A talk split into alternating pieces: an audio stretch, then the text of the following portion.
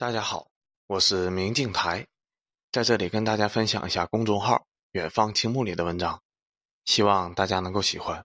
对文章感兴趣的朋友，也可以直接关注他的微信公众号“远方青木”。本期文章的题目是“辉瑞的疫苗贵到要你抵押军事基地”。文章发表于二零二一年十月十三日。辉瑞的疫苗有多贵？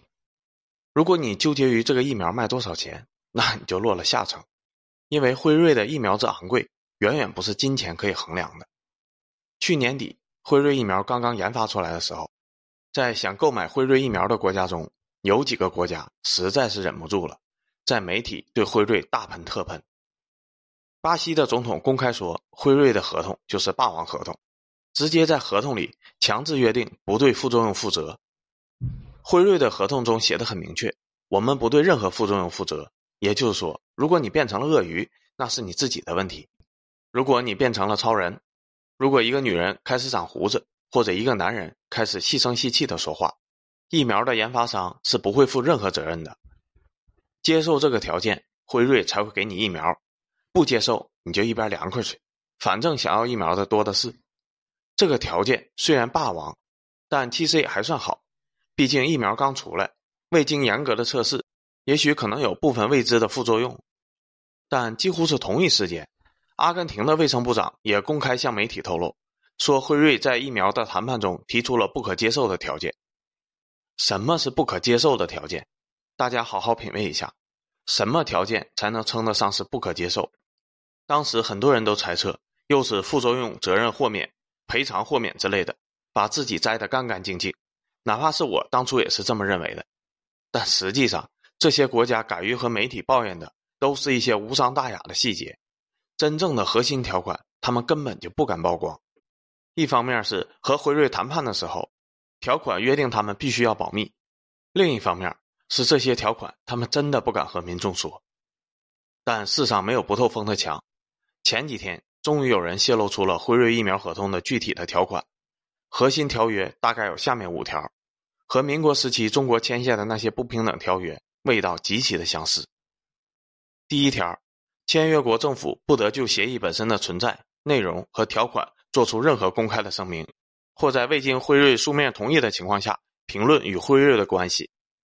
我不知道啥协议是见不得人的，有啥公司是一国政府不允许评论的，而类似的强制性约束，一家公司居然能够让一个国家政府低头，在这样的条款上签字，这个条款的伤害性不大。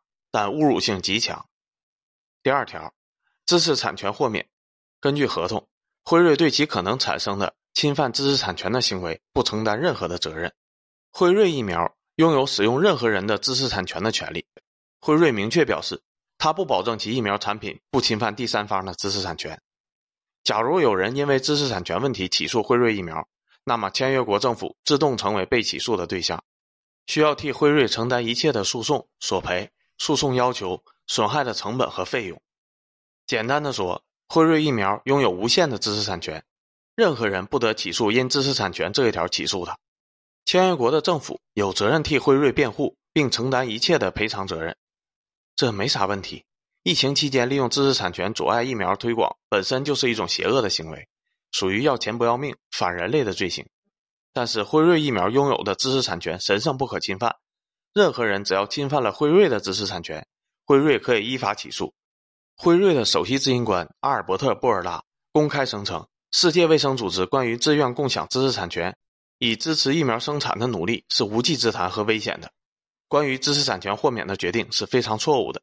布尔拉说：“知识产权是适应部门的血液，他为这一流行病提供了解决方案。现在它不是障碍。”这话说的没毛病，就是有点双标了。第三条，对于可能产生的纠纷，要求通过私人仲裁解决。因为购买疫苗的主体是一国政府，因此，假如这些国家政府和辉瑞产生了纠纷，那么所在国的法院是无权处理的。辉瑞要求这个纠纷在辉瑞指定的海外私人仲裁庭，按照纽约的法律进行仲裁。简单的说，就是签约国政府失去了法律裁判权。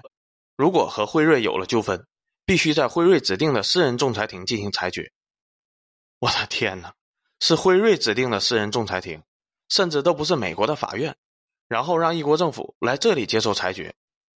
一直知道资本主义国家的企业厉害，不知道他已经厉害到这个程度了。第四条，辉瑞有权在关键决策上做决断。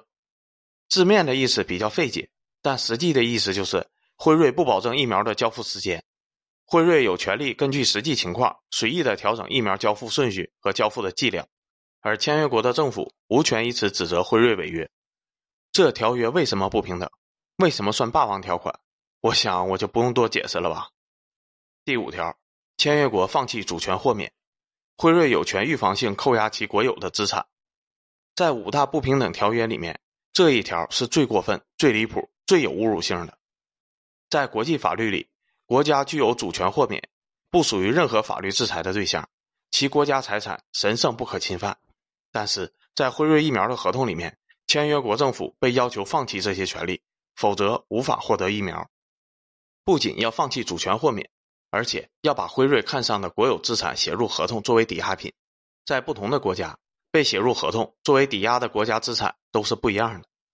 在和巴西的合同中，国家石油开采权被写入了合同作为抵押品；在和阿根廷的合同中，银行储备、军事基地和大使馆建筑被写入了合同作为抵押品。在目前被披露的资料中，印度的军事基地也被当成了抵押品。如果签约国的政府拿了疫苗不付钱，那么辉瑞就有权扣押这些军事基地或者大使馆的建筑，然后进行拍卖还债。疫苗不便宜，但并不算贵，每个国家都拿得出这些钱。但是非要把这些国家核心资产写入合同当担保品是什么意思呢？对于习惯国家主权神圣不可侵犯的中国人来说，这根本就无法理解这样的合同。哪怕是一百亿美元的合同，用大使馆或军事基地的一块砖做抵押。也是绝对不可能接受的条约，而且区区一个医药企业有这么牛逼吗？我给你军事基地，你敢去接管吗？你还别说，美国的企业还真的敢去接管。别说辉瑞公司这种庞大的医药企业，就算是美国的一个私募基金经理，他都敢去接管。二零零一年，阿根廷爆发经济危机，国债违约，然后美国一家私募基金的经理保罗·辛格。就以百分之二十面值的价格收购了很多违约的国债，收购了大批债券后的辛格成为了阿根廷政府的债权人，并向美国的法院提起了诉讼。二零一二年，美国法官判决了阿根廷政府应该向辛格赔偿十三点三亿美元，而辛格有权扣押阿根廷的资产抵债。随后，辛格直接扣押了出海训练的阿根廷自由号军舰。辛格只是一个基金经理，不是美国的海军上将，结果。扣押了一国政府的军舰，阿根廷政府敢怒不敢言，不仅不敢报复，甚至很长时间连总统出国都不敢乘坐专机，而是租飞机出行，因为怕飞机被辛格给扣押了。区区一个基金经理都敢扣押国家的军舰，辉瑞当然敢扣押军事基地了。印度媒体的主持人直言，辉瑞公司是在搞疫苗恐怖主义。虽然印度的媒体很不靠谱，但这句话我认为说的没有问题。这就是疫苗恐怖主义。辉瑞的疫苗这么多的不平等条约，中国的疫苗什么不平等条约都没有，为什么这些国家还要用美国的疫苗呢？因为签下这些不平等条约的国家，本身就是英美国家的半殖民地，整个拉美都是美国的势力范围，经济半殖民地。巴西和阿根廷有的选吗？你觉得辉瑞的疫苗太苛刻了，威胁辉瑞不买了，只买中国的疫苗？啥？我没听清楚，你再说一遍。而印度是英国的经济半殖民地，这些国家的首选必然是英美的疫苗，买也得买，不买也得买。英美国家对这些国家是全方位的控制，从经济到意识形态，从官员的任免到舆论话语权，全部都在英美手里，都不用英美说中国的疫苗不行。这些国家自己的报纸媒体，以及那些把孩子送到英美留学居住的官员们。自己就会长篇大论的从各个角度证明为什么辉瑞的疫苗要比中国的疫苗要好。只要辉瑞肯卖，那一定要买辉瑞疫苗的。中国疫苗的优先级非常的靠后，这和疫苗有效性和安全性没有关系，这是政治站位的问题。而各种侵犯国家主权的条款，则是因为美国根本就没有把这些国家当成主权国家看。这个世界上能被英美认可为主权国家的，只有俄罗斯和中国。捎带着。法国也勉强算一个，其他一律都不算主权国家。拿国家主权出来做交易，这再正常不过了。甚至交易国家主权的时候，都没有资格和美国政府谈判，只配和下面的企业谈。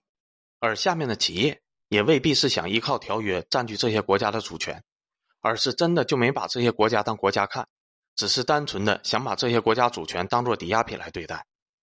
中国对外出售或赠送的疫苗以十亿计，辉瑞依然敢要求这么苛刻的条约。如果没有中国疫苗的制约，辉瑞不知道要嚣张成什么样子。